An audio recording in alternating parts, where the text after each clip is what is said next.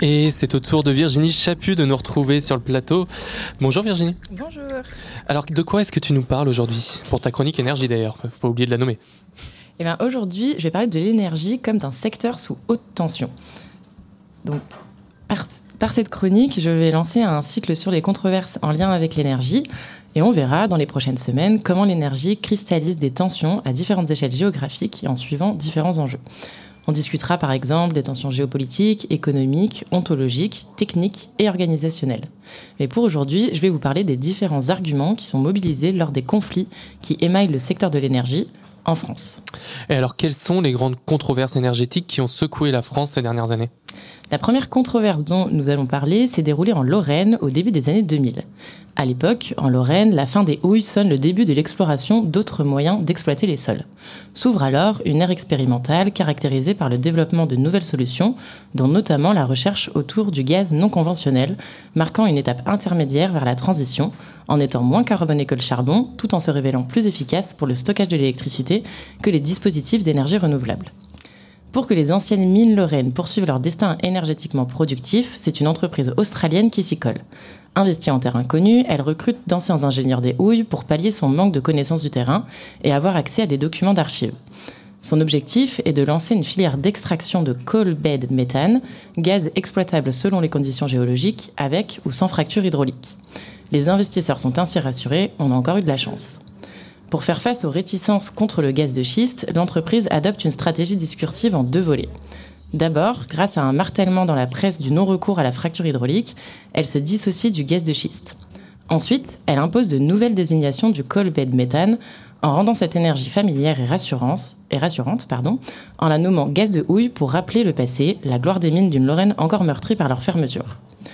On note aussi un glissement sémantique et interprétatif pour que le, le coal bed méthane soit assimilé au grisou. Une nouvelle logique est alors établie. Le grisou est dangereux, le gaz de houille est du grisou, donc il faut le capter pour ne pas qu'il explose. Et on remercie encore les investisseurs sauveurs. Ce qui est intéressant dans cette controverse ne réside, ne réside pas tellement dans les actions de riposte. La fracture hydraulique est interdite en France depuis la, la loi Jacob de 2011. En revanche, il est intéressant de voir comment des industriels peuvent se servir du langage pour imposer de nouveaux imaginaires techniques, L'enjeu en Lorraine était en fait de dissocier dans l'imaginaire collectif local fracture hydraulique et coal bed méthane. Les controverses autour de l'énergie commencent donc par les mots. Ici, elle opposait une définition institutionnelle et une dénomination industrielle. Cet exemple interroge donc sur les possibilités de contournement de décisions démocratiquement validées par les grandes entreprises du secteur de l'énergie. La deuxième controverse énergétique dont j'ai envie de vous parler s'est cristallisée autour de l'installation d'éoliennes sur l'un des versants de la montagne Sainte-Victoire. Ici, le conflit ne porte pas sur le mode d'extraction de l'énergie ou la dangerosité des dispositifs, mais sur l'impact de l'installation sur le paysage. Dans la bouche des opposants à ce projet, la montagne Sainte-Victoire est érigée en symbole d'un temps plus simple, où l'on respectait la nature, en opposition à une transition énergétique qui finalement dénature.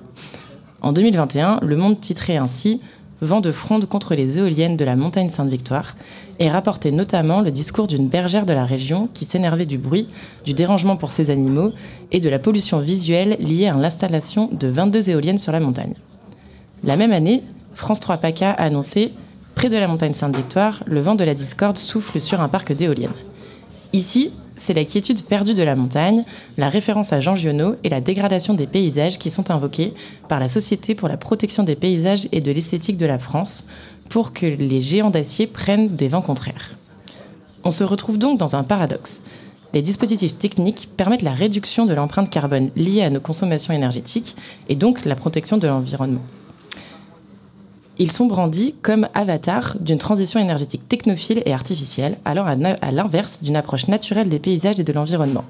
Pour être plus exact, c'est un conflit moral qui se joue, une vision traditionnaliste des choses contre une approche plutôt technique. Un affrontement de valeurs, en somme. La controverse se joue donc ici autour de l'esthétique et, du paysage. Enfin, le dernier conflit qui a retenu mon attention pour cette chronique s'est déroulé autour du projet de la centrale nucléaire Super Phoenix à Creys-Melville, en Isère et dans les années 90. Une centrale qui n'aura jamais vu le jour, suite notamment à une mobilisation citoyenne importante. Ici, c'était l'argument de la dangerosité qui était invoqué. On le voit donc, les conflits autour des projets en lien avec l'énergie naissent à différents niveaux, sur la dénomination des choses, les impacts annexes à un projet énergétique donné, ou encore la dangerosité des dispositifs. Et quels sont alors les effets qu'une controverse, qu'un conflit énergétique peut avoir sur la réalité technique et sociale? Si l'on se repenche sur l'exemple de la mobilisation citoyenne contre la centrale de Cress-Malville, on est forcé de souligner que cet événement militant a eu un impact majeur sur la manière de concevoir la production énergétique en France. Dans le siège de la mobilisation contre Superphénix, un groupe de militants, constituant en association, se lance dans un projet fou, raccordé au réseau général 10 mètres carrés de panneaux solaires installés sur le toit de la maison de l'un d'eux. C'est ici que les premières pierres de l'énergie citoyenne ont été posées.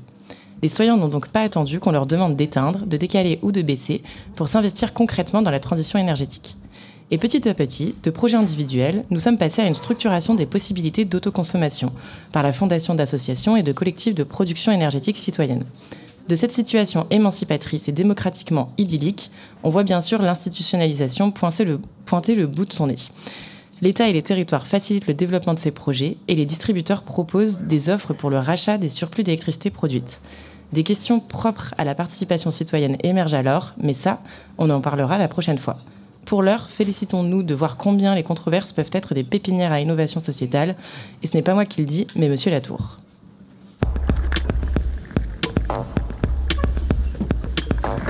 Regard sur l'actualité. Regard sur l'actualité. Au cœur du changement global.